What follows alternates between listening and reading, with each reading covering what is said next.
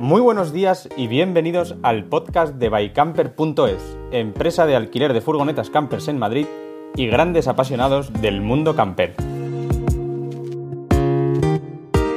En estos podcasts hablaremos de todo lo relacionado con este maravilloso mundo, desde rutas, consejos y trucos hasta las últimas novedades del sector. Acompáñanos en este gran viaje.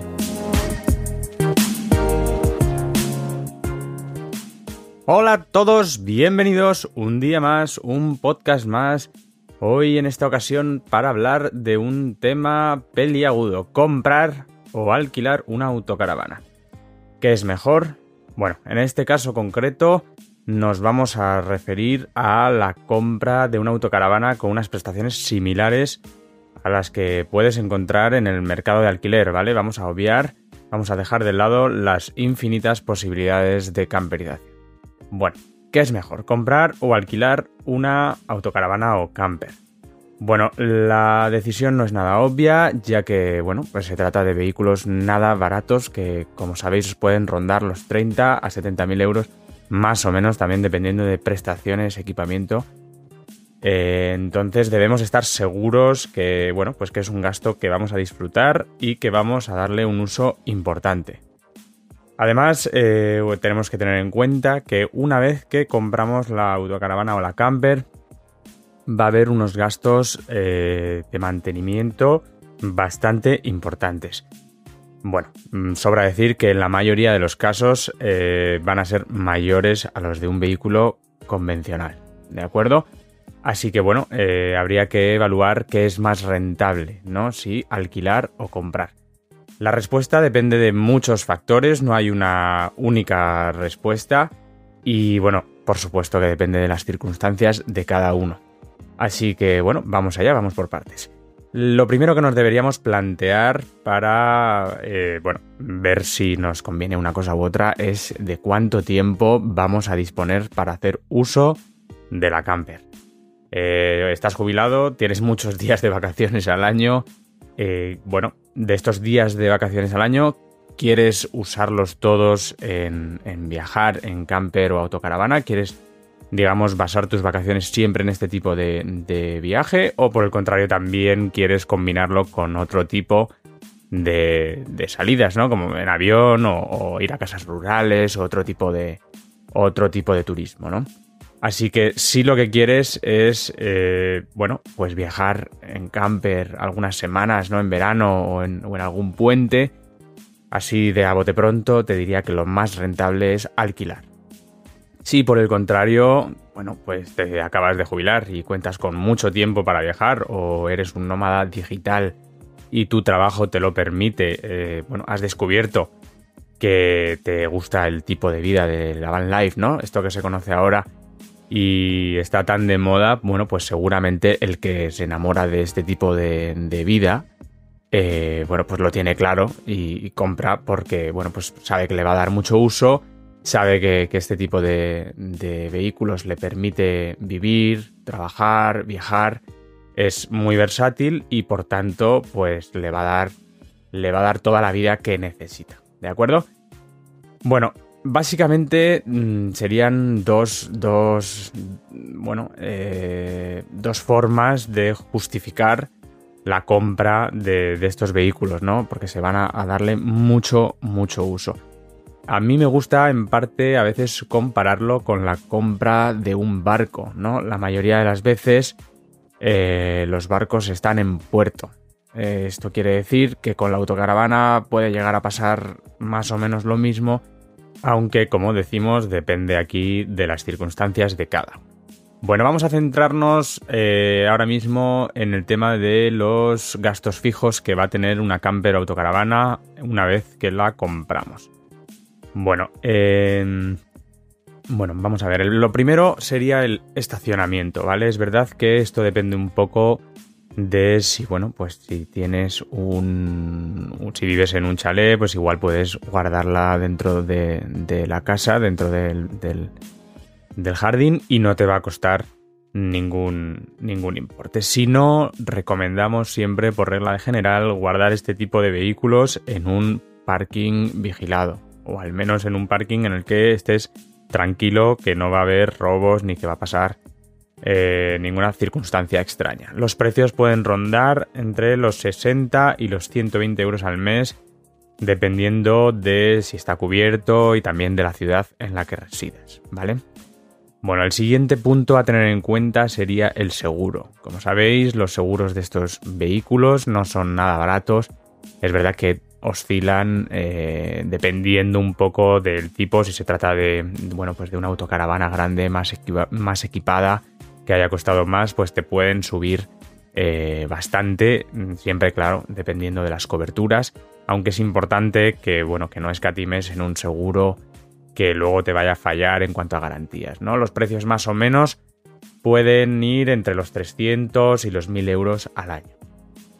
Bueno, el impuesto de circulación eh, aunque no es una de las partidas más importantes, bueno, pues también conviene tenerlo en cuenta y rondarán pues los 60 o los 120 euros al año en función de motorización y demás. La ITV, bueno, pues nos podremos librar los primeros años en caso de que la hayamos comprado nueva, pero bueno, posteriormente también será un gasto recurrente, más o menos unos 40-70 euros cada dos años eh, aunque aquí habría que matizar que depende de si en ficha técnica se trata de una autocaravana o un furgón vivienda. ¿De acuerdo? Porque ahí ya las fechas cambian un poco. Pero bueno, por hacerse una idea, pues, pues estos datos pueden servir. Bueno, vamos ahora al tema de los neumáticos.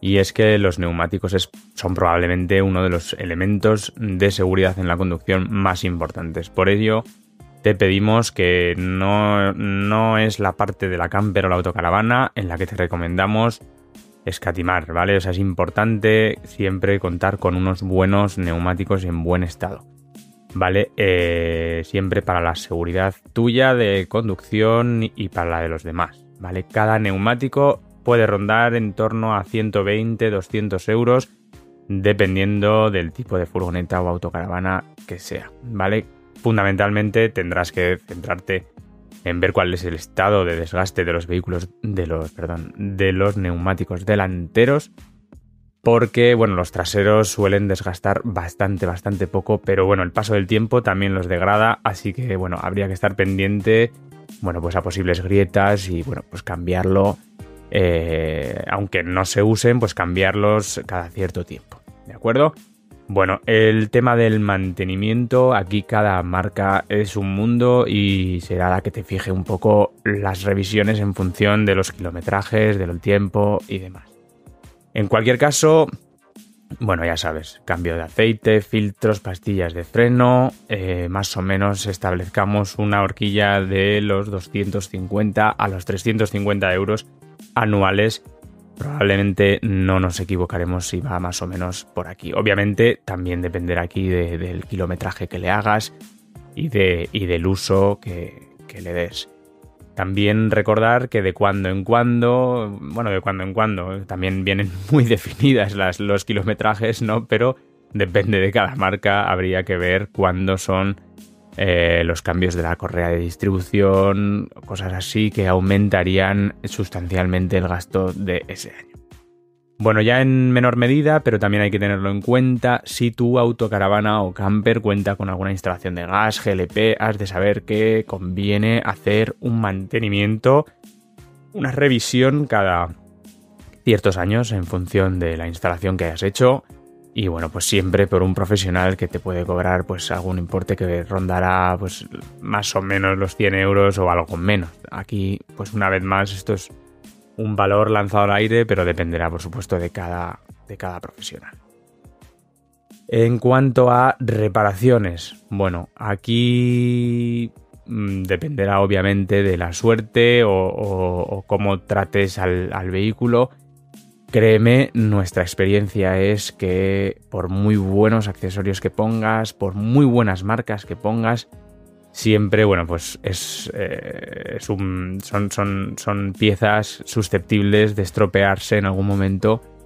Y bueno, las reparaciones pueden ser muy diversas, desde que se haya roto una calefacción o la placa solar, que probablemente, bueno, por ejemplo, la calefacción pues serían importes elevados, u otras cosillas que, puedas arreglar tú mismo, pues comprando algunas herramientas y algunas piezas. En fin, esto ya depende un poco de lo manitas que seas, ¿de acuerdo?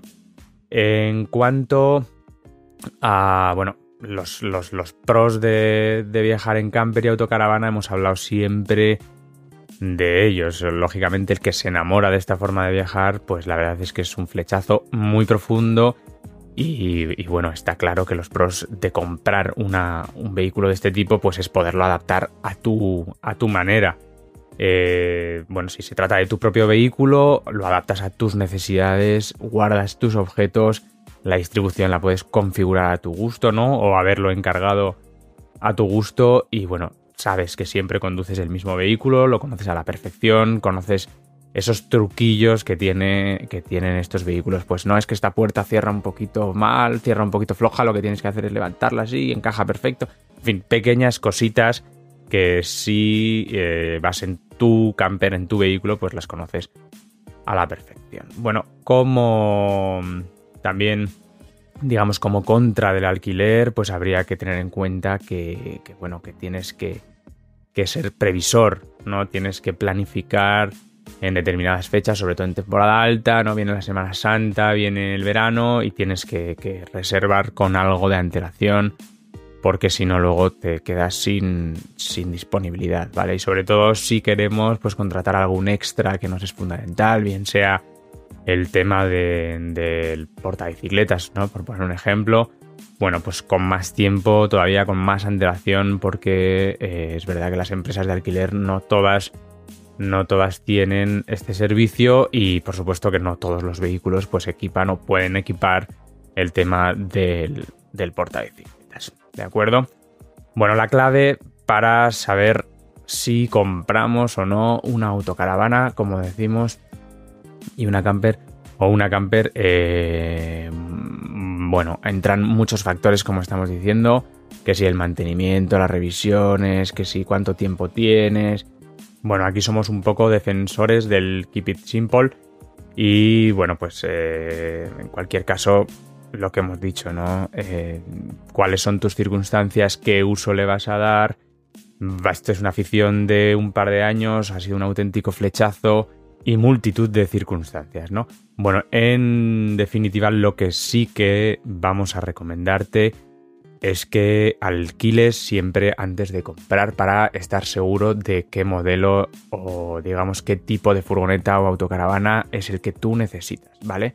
porque eh, bueno, te vas a dar cuenta de si es el tamaño adecuado, de si es suficiente, de si quizás una plaza más, pues para el futuro te vendría muy bien, en fin, este tipo de cosas, ¿no?